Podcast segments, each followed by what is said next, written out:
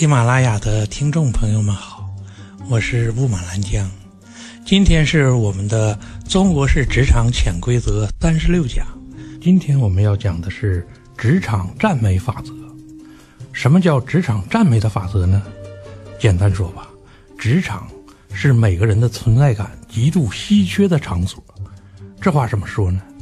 是说呀，人类社会的永恒矛盾是普遍性的存在性欲求与注意力稀缺的永恒矛盾。嗯，这话把它翻译成白话文，就是说每个人都渴望自己成为世界的中心，但只有很少的人能够做到。这个意思就是说，当我们人处于职场的时候，我们渴望自己获得重视，渴望自己获得肯定，但是只有少数人能够得到满足，而我们更多的时候所起到的作用是给予对方以重视，给予对方与满足。我们相当于供应商，只有提供了每个人所需求的心理产品，我们才能获得职场的机会。这就是我们要说的。职场赞美法则说的这个职场赞美法则呀，这个东西是跟人的血性对冲的。嗯，比方说三国的时候，我们众所周知的有一篇文章，是曹操兵发赤壁向孙权发出了挑战。全文非常简单：近者奉辞伐罪，荆泥难止，刘琮速守。今至水军八十万众，方与将军会列于吴。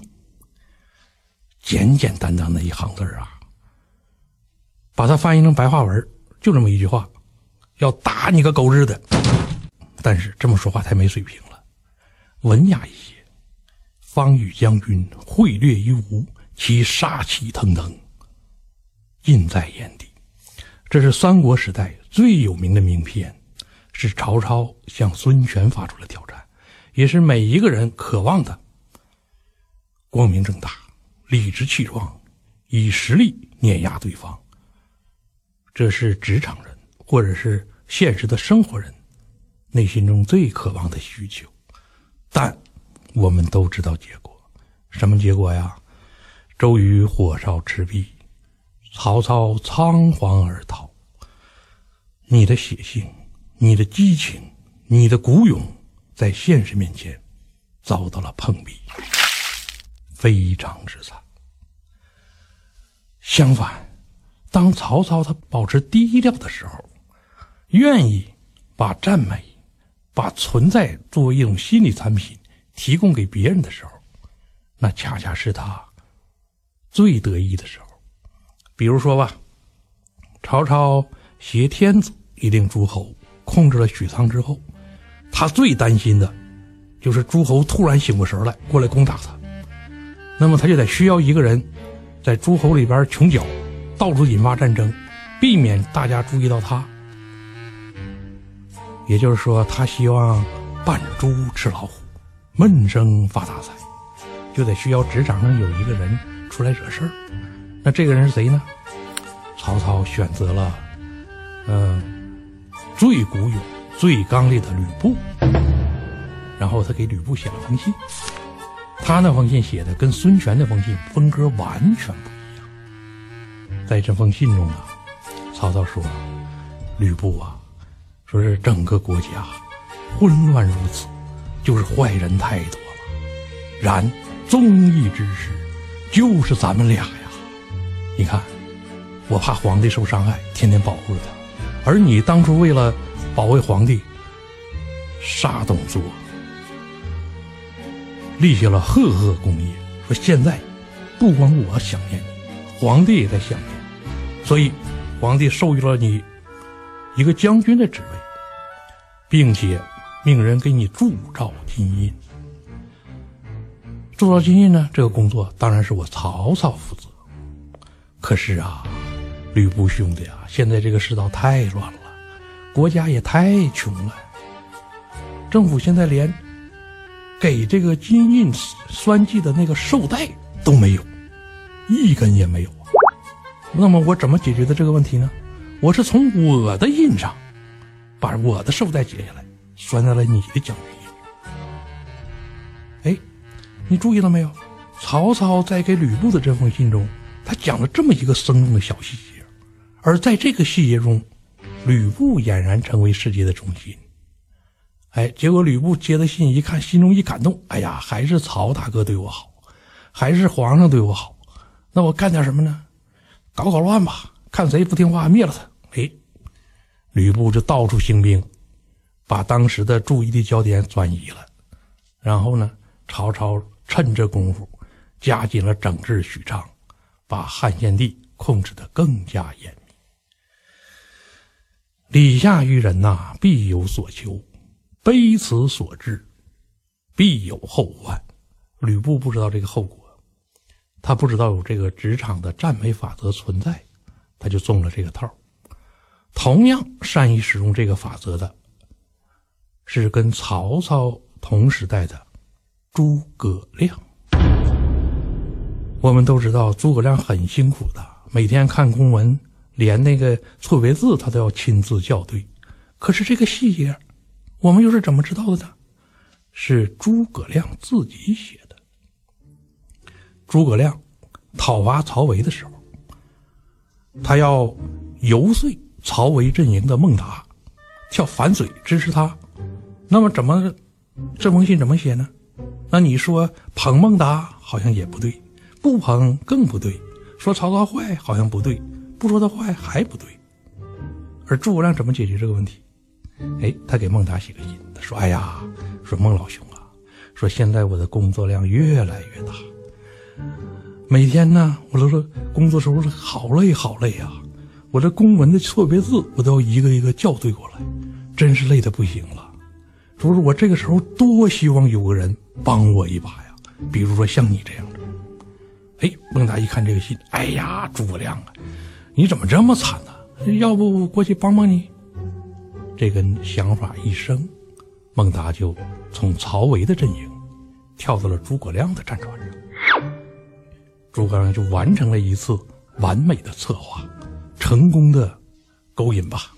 人的心里啊是永恒的欲求的，总是感觉到自己被肯定的还不够，总是感觉自我的存在感还不足。即使是圣人，他也是这么一个状态。就比如说曾国藩吧，我们知道曾国藩他平灭太平天国。击败了洪秀全，在当时是非常的有影响力，在历史上也有留下了永恒的绝响。他是被誉为圣人的人。那么，圣人的心里最渴望的什么呢？悄悄告诉你，圣人最渴望的，就是有人在他的耳边不停的说：“哇，你好厉害呀，你好了不得呀！”这是圣人内心之中永恒的需求。在曾国藩时代。有这么一个故事，曾国藩的幕僚有一天坐那聊天顺嘴瞎聊，曾国藩就在不远听着。这大伙就说呀，说是这个，嗯，在对抗这个洪秀全的这个阵营中，有四个人物最为出名，哪四个人物啊？是，嗯，胡林翼、曾国藩、左宗棠，还有一个李鸿章。但当时李鸿章还没起来，所以大伙就评点这几个人。都是什么水平？说先说胡林翼，说胡林翼做事严明，人不敢欺。不，胡林翼是人不能欺，因为太严明，你欺不了他，欺骗不了他。再说左宗棠，左宗棠是行事果决，人不敢欺。一个是人不能欺，一个是人不敢欺。说完别人了，再回头一看自家老板，哎呦！所有人都发现一个问题，没词儿了。这时候，曾国藩充满了渴望的看着大家：“我呢？我我怎么样？”可是大家绞尽脑汁也想不出这个马屁该怎么拍。哎，这时候突然旁边过来一个年轻人，说了一句：“曾公仁慈，人不忍欺。”哎呀，当时曾国藩就落泪了，一下子就抱着那个年轻人说：“知己呀，还是你了解我。”说赶紧问小伙子叫什么名字。什么？从什么时候来的？在哪个？在哪个幕僚府？问清了之后，完了马上吩咐让这个年轻人主管这个嗯库库营的金银。这个年轻人就提拔纵容了。结果就在当夜，这个聪明的年轻人裹了一大票银子逃了。逃了之后，所有人都来报告说：“你看，老板，你相中的就这人呐，对吧？你人家一句拍马，你就乐得给人捧在了一个重要的职位上。现在人家带钱逃了，说是怎么追？”曾国藩摇摇头：“追什么追呀？说我这个人呐，就是心软仁慈，人不人气，人不人气。嘿，那家逃了，居然没人追。这是就是众所周知的历史典故。”曹操、诸葛亮、曾国藩，这些都是历史上赫赫有名、叮当响的人物。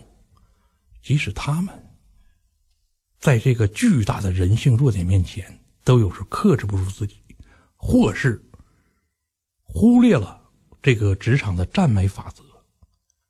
不是赞美，而是挑衅，如曹操，结果遭遇了赤壁之战。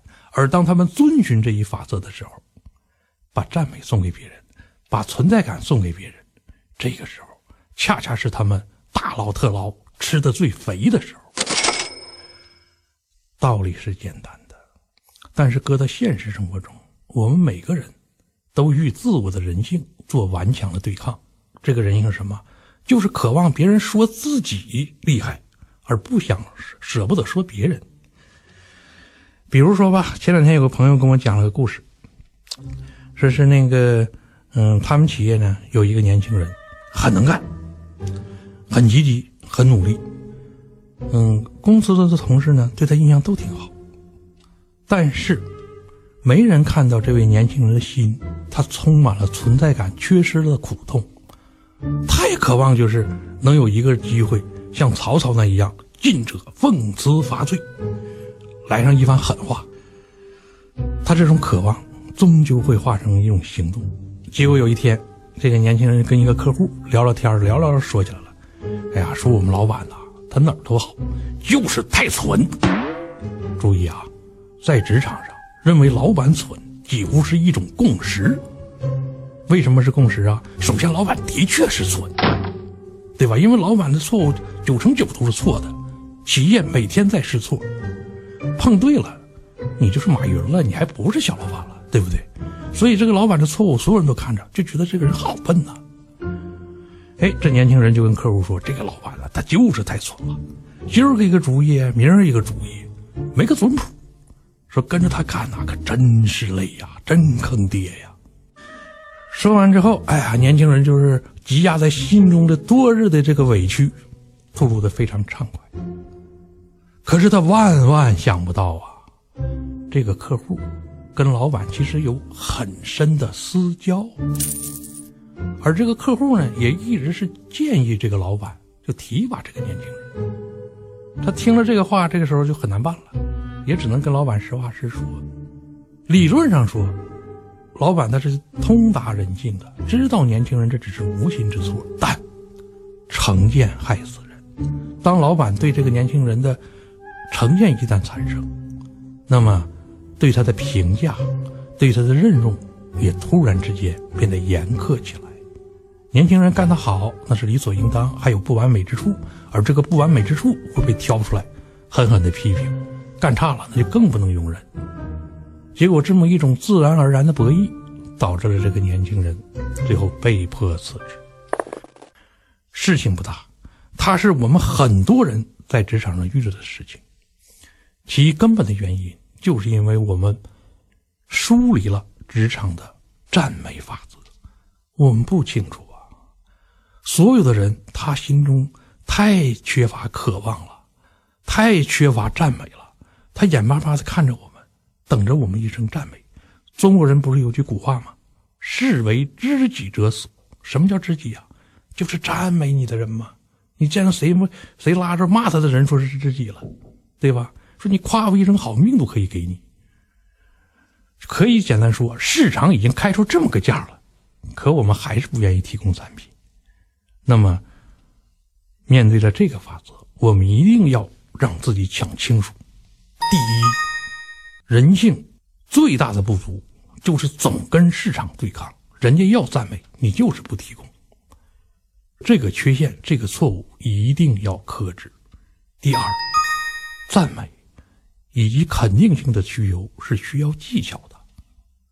你不能见着一个胖子就说：“哇，你的身材好苗条啊！”这不是赞美，这是羞辱。需要技巧性。第三个，赞美需要你对人性的深刻认知，你知道人性的痛、人性的伤，知道人性对这个赞美的渴望需求。这个时候，你就会变得仁慈起来，就会由衷的赞美他的每一个值得肯定的部分。他就会让我们在职场的生存变得容易起来、适宜起来，让我们的自由度大起来。谢谢大家。